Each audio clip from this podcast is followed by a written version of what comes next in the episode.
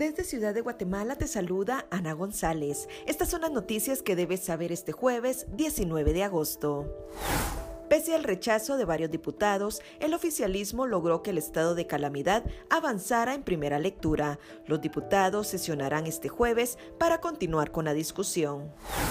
La ciudad capital registra más de 50 homicidios en julio, según el índice de denuncias de delitos del Centro de Investigaciones Económicas Nacionales, 100. La Corte de Constitucionalidad ordenó no juramentar a Gloria Porras como magistrada.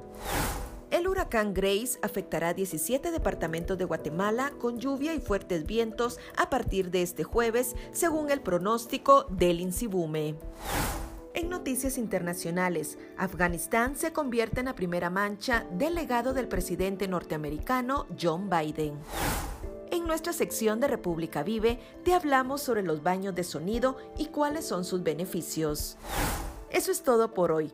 Para mayor información, ingresa a república.gt y mantente informado sobre las noticias del día. También nos puedes seguir en redes sociales como República GT.